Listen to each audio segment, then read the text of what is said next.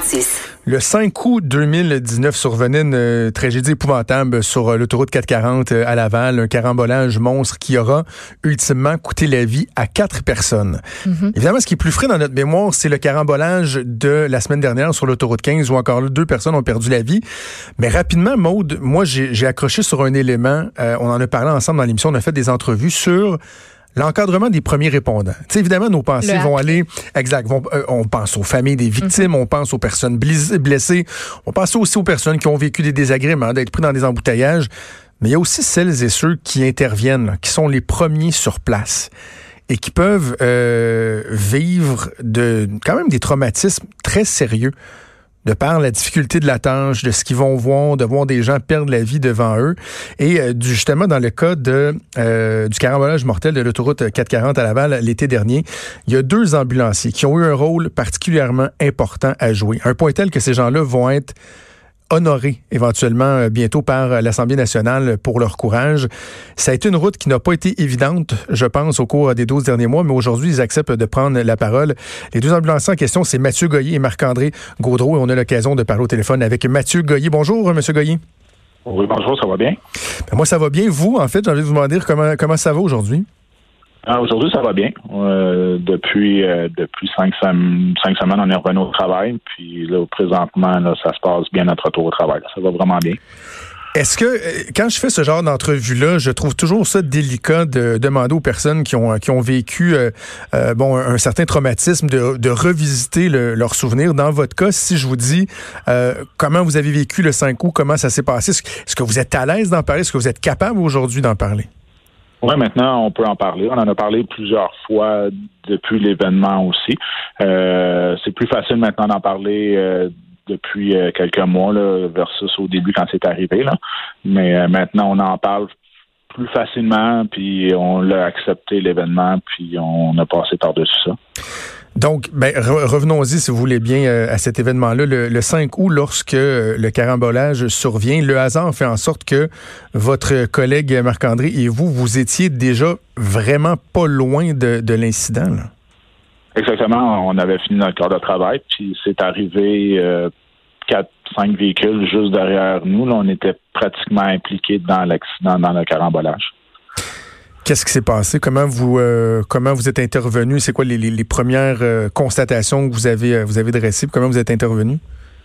ben mon partenaire, quand il s'est rendu compte de ça, on a vu dans le dans le miroir, on a, arrêté le véhicule, puis vu qu'il n'y avait plus de véhicules qui passaient, qui circulaient sur la 440, on a décidé de reculer l'ambulance le plus près possible de, la, de la première vanne.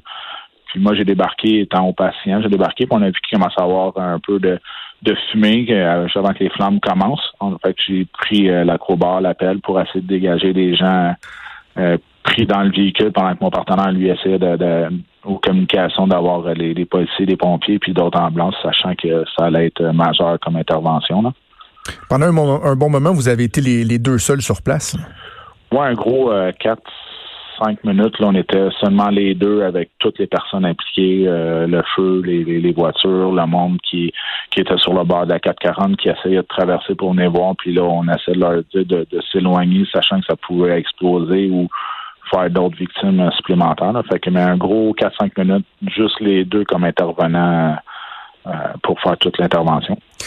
Est-ce qu'il y a un moment dans l'intervention où vous comprenez que votre vie à vous-même peut être en danger, parce qu'il y avait des, il y a eu des explosions, il y avait euh, le feu, la chaleur. Est-ce qu'à un moment donné, vous vous dites, ouais, mais là, elle est où la ligne entre vouloir sauver des vies et protéger la mienne? Ben, moi, sur le coup, ça, je m'en, je m'en rendais même pas compte, comme un peu finale. Moi, j'étais, j'étais à côté du véhicule, il y avait les flammes.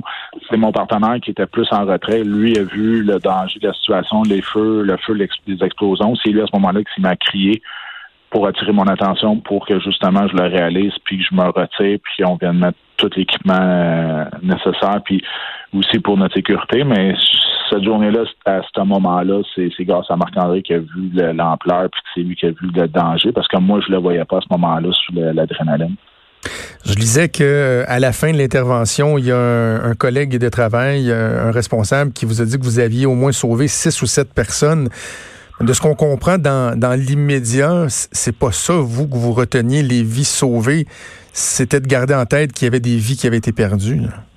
Exactement. Nous autres, à ce moment-là, on voyait pas les personnes qu'on avait aidées ou sauvées. On voyait plus ceux, euh, les quatre décès, on voyait plus les personnes qu'on n'avait pas été capable d'aider, de sauver, ceux qui étaient décédés devant nous autres. C'était plus ceux-là qu'on focusait, qu'on mettait l'emphase, nous autres, dans notre tête. C'était plus le sentiment d'échec.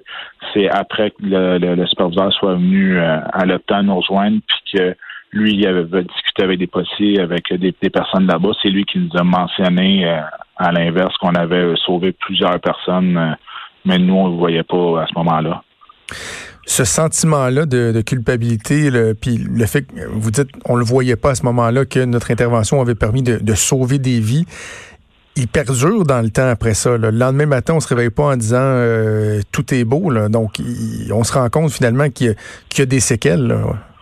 Ça dure plusieurs euh, semaines. Ça prend ça a pris au moins un bon un bon trois semaines pour pouvoir dire qu'on qu'on l'acceptait puis que la honte puis que euh, la culpabilité disparaisse un peu là. C'est un, un, bon trois semaines c'est plusieurs nuits à pas dormir euh, des cauchemars puis euh, à faire l'intervention jour après jour dans notre tête puis à discuter avec des collègues j'imagine que quand vous parlez à des gens autour de vous, euh, c'est difficile pour l'entourage de comprendre ce que vous ressentez, parce que pour nous, on se dit, ben voyons, ça devrait être l'évidence que vous avez sauvé des vies, votre action a, tellement été importante, mais il doit y avoir une, frustration là, qui découle de ça, du fait que les gens qui l'ont pas vécu autour de vous peuvent pas comprendre comment vous vous sentez. Non, exactement. Mais on au début, on n'en parlait pas non plus à trop des détails à notre famille, les amis, parce que justement, ils pouvaient pas comprendre. Au début, on avait de la, on était comme, on avait de la honte, on était gênés par rapport à ça. Puis après ça, on, leur en parlait un peu. Eux, pour eux autres, dans leur tête, on, c'était évident qu'avec les images puis ce qu'on leur, ce qu'ils avaient vu, c'est qu'on avait aidé à sauver du monde. Mais euh, ça, nous autres, on avait pendant plusieurs semaines, on on jase pas avec les personnes, on jase pas avec la famille, on, est fâché, on est irritable. C'est, vraiment pas facile de contexte familial euh, pendant les, premières semaines. Vous avez euh, pu bénéficier du programme euh, des collègues pères aidants. c'est quoi ce programme-là? Puis comment ils ont ils ont été instrumentaux dans votre dans votre processus? Oui, ben c'est un programme à urgence santé des pères aidants. C'est justement pour détecter euh, ceux qui ont des problèmes suite à un événement comme ça, ou ben non, des problèmes euh, personnels, des, qui, ont, qui, ont, besoin de, de, jaser ou qui voient qu'il y a comme une détresse euh, psychologique ou qui ont besoin d'aide. Mais avec urgence santé, dernièrement, c'est directement, c'est eux qui, qui nous le père aidant, il vient à nous. On n'a pas besoin d'en faire la demande ou ben non de se rendre compte qu'on a besoin d'aide. D'emblée, ils viennent, ils viennent nous voir, ils viennent nous jaser ils évaluent un peu notre, situation, ils nous parlent en groupe, ils nous parlent individuellement. Puis selon leur expérience, eux, ils se rendent compte qu'on a besoin de, de, plus de suivi, d'avoir une pause ou euh, d'être mis en arrêt de travail. Euh, c'est grâce à leur expérience. Pendant ce processus-là, euh, M. Goyer, est-ce qu'il y a un moment où on se questionne sur notre envie de, poursuivre carrément dans ce métier-là? Parce que là, bon, il y a eu un retour euh, graduel avec euh, votre collègue. Vous avez recommencé à prendre des appels du, du 911 depuis quelques temps, mais est-ce qu'à un moment donné, on se dit, ben, est-ce que j'ai le désir de, de continuer ce travail-là? Euh, ben nous, euh, honnêtement, c'était clair dans notre tête qu'on allait toujours revenir sur l'ambulance puis que euh, c'était savoir quand. Mais dans notre tête, c'était déjà décidé, on allait revenir dans l'ambulance. On avait discuté avec justement avec la, CNSST, avec le psychothérapeute. Puis nous autres, on pensait même revenir plus vite. Moi, on s'est rendu compte qu'on avait besoin de plus de temps, mais ça n'a jamais été euh, une question dans notre tête. C'était juste de savoir quand, parce que c'était sûr, sûr qu'on allait revenir au travail. Au moment de, l'incident, Marc-André et vous, ça faisait déjà trois ans que vous, euh, vous étiez euh, collègues. Qu'est-ce que ça fait sur la, la relation de travail, sur le lien qui vous unit? Euh, c'est ça, ça faisait trois ans qu'on était ensemble, mais on était aussi amis en dehors. On, au hockey, on fait des activités, fait qu'on était quand même des amis proches. Mais là, c'est sûr que depuis cet événement-là, ben le lien est encore plus fort, on est encore plus unis, on, on est encore plus plus amis, si on peut dire, mais c'est sûr qu'en tant que confrère collègue, ben c'est ça, ça nous a rapprochés. Les deux, on a une confiance envers l'autre. Euh, puis on a une chimie qu'on avait déjà, puis que c'est encore pire. On a vécu la même chose. Fait on n'a même pas besoin de se parler, ben on se comprend. Puis fait la, la, confiance, la chimie est encore meilleure. Puis nos liens qu'on a en dehors du travail, ben on est encore plus proches, euh, plus amis. Là. Vous êtes revenu, au travail de façon progressive depuis la période des fêtes, mais les appels d'urgence, de ce que je comprends, ont, débuté cette semaine. Est-ce que vous l'anticipiez? Puis comment ça s'est passé concrètement? Ben avec le retour, c'est ça, on a fait des transferts euh, des interétablissements pendant cinq semaines pour commencer justement graduellement à prendre contact avec les patients, l'équipement, l'ambulance, euh, les hôpitaux. Puis depuis cette semaine, depuis lundi, c'est sûr qu'on avait un petit stress par rapport à reprendre des appels 911 parce qu'on peut jamais anticiper, prévoir l'appel qu'on va avoir, comment l'appel va se dérouler.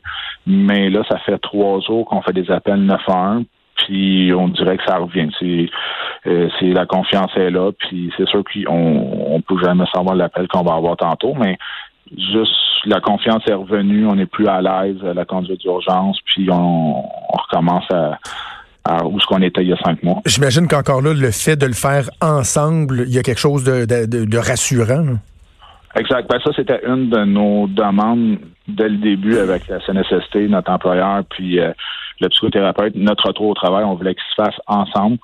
Puis euh, toutes les démarches se fassent ensemble. C'était plus rassurant pour les deux parce que s'il y avait quelque chose, ben je savais que Marc-André comprendrait ce que c'est ce que je vis ou comment je vais, puis vice-versa. Moi, je pouvais anticiper voir Marc-André comment ça allait. Fait que ça, c'était une de nos demandes qu'on vienne les deux ensemble. Puis ça a été très bien accueilli euh, par euh, notre employeur en santé.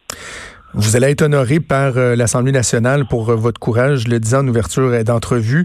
Comment, je suis curieux de savoir comment vous l'avez appris, puis comment vous l'avez accueilli, cette nouvelle-là? Euh, ben on l'a appris la semaine passée. C'est ce qui est le fun, c'est que c'est ça, ça, vient de nos confrères, de nos pères qui ont soumis l'idée. Puis après ça, l'idée avec Claude Lamarche, Jean, euh, Jean Leclerc qui ont, qui ont cheminé l'idée avec euh, les, députés et les ministres.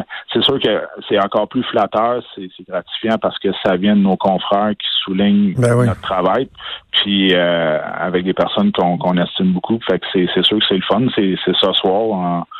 On, a un petit stress de voir comment ça va se passer, mais on a vraiment hâte à ce soir pour avoir ça. Là, on est content. Ça va être un beau moment pour avoir vu euh, bien des gens à l'Assemblée nationale euh, vivre ce genre de moment-là. Euh, autant les lieux que le, la, la, cérémonie comme telle.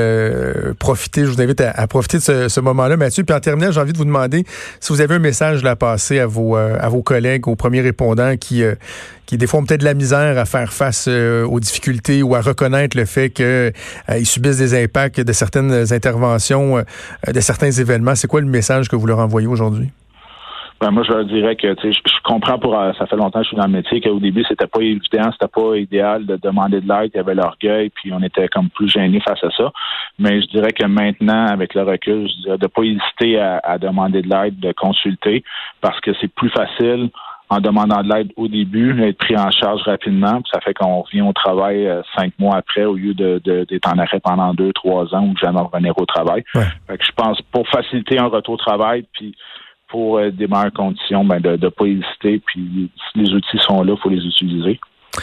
Je vous laisse sur, sur une réflexion, euh, Mathieu Goyer. On a, euh, comme habitude, un peu moins au Québec, mais au, Canada, aux États-Unis, de, lorsqu'on croise des, des, militaires, particulièrement, de les remercier pour euh, leur travail, de leur témoigner de notre reconnaissance. Je pense qu'on devrait le faire aussi davantage pour nos premiers répondants, pour les paramédics que vous êtes. Puis je, je, profite de l'occasion pour vous remercier. Vous êtes véritablement des héros. Marc-André Gaudreau et vous, je sais qu'il est avec vous en ce moment. Merci, merci beaucoup pour votre travail, puis bonne chance pour la suite. Ben, merci beaucoup, c'est très apprécié. J'apprécie le temps que vous avez pris. Merci. Au plaisir, au revoir. Au revoir. Vous écoutez Franchement